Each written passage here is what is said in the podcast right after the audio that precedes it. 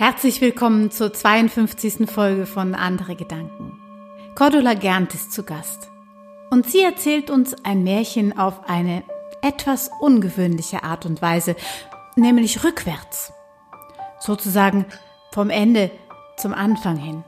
Ja, und dabei wünsche ich nun viel Vergnügen. Ich möchte euch von einer Hochzeit erzählen, einer der schönsten Hochzeiten, die je gefeiert wurden. Die Tische waren mit Seerosen geschmückt und die Braut, ja die Braut trug eine wunderbare, aus Seegras geflochtene Krone auf dem Kopf. Die Grillen zirpten zart und die Frösche quakten. Kurzum, es war ein so romantischer Hochzeitsabend, wie man ihn sich nur wünschen kann. Schnell war vergessen, welche Tragödie diesem Fest vorausgegangen war. Ja, im Schlafzimmer der Braut hatte sich nämlich am Abend zuvor eine schreckliche Szene abgespielt. Voller Zorn und Ekelgefühlen hatte nämlich die jüngste Tochter des Königs, also jene, die jetzt die Brautkrone trug, ihren zukünftigen Gemahl mit aller Kraft gegen die Wand geworfen. Ihr wundert euch möglicherweise, wie das zugegangen sein soll, dass solch ein zartes und feingliedriges Mädchen so einen stattlichen, kräftigen, großen Mann nun, das lag daran, dass dieser Mann zu diesem Zeitpunkt, also am letzten Abend, noch eine ganz andere Gestalt hatte.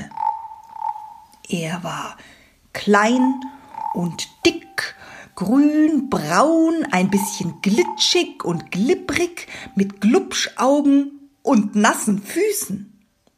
Wer wollte so einen Frosch schon im Bett haben, oder?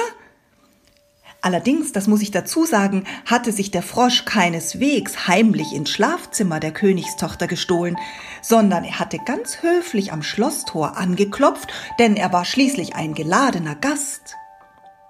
Wack, wack, wack, Königstochter Jüngste, wack, wack, hier bin ich, wie versprochen, mach mir die Türe auf, wack, wack, wack.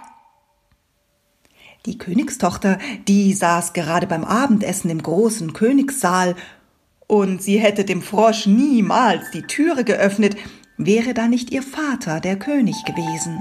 Und der König, der war ein Mann mit Grundsätzen.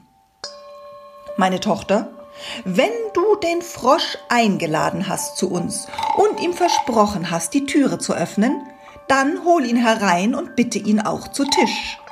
Denn was man versprochen hat, das muss man auch halten.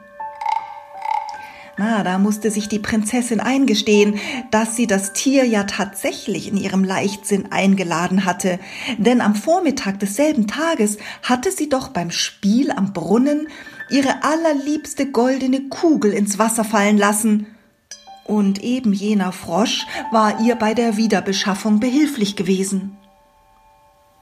Und wäre das spielende Mädchen nicht gerade die jüngste Tochter des Königs gewesen, die so schön war wie die Sonne selbst, so hätte sich der Frosch wohl nicht sofort in sie verliebt und auch nicht als Belohnung für die Kugel ihre Liebe und Freundschaft gefordert.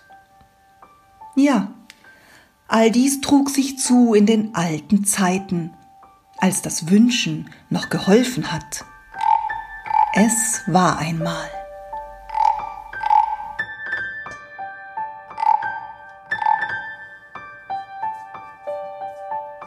Das war die 52. Folge von Andere Gedanken. Cordula Gernt kann nicht nur bekannte Märchen wie den Froschkönig rückwärts erzählen, sie hat auch einige Bücher geschrieben, die ihr auf ihrer Webpage finden könnt, die ich euch verlinke. Bleibt nur noch zu sagen, dass dies ein Podcast auf Spendenbasis ist. Die Spendenbox findet ihr unter www.storybox-muentchen.de. Und die nächste Folge hier auf andere Gedanken gibt es nächste Woche am Donnerstag um 10.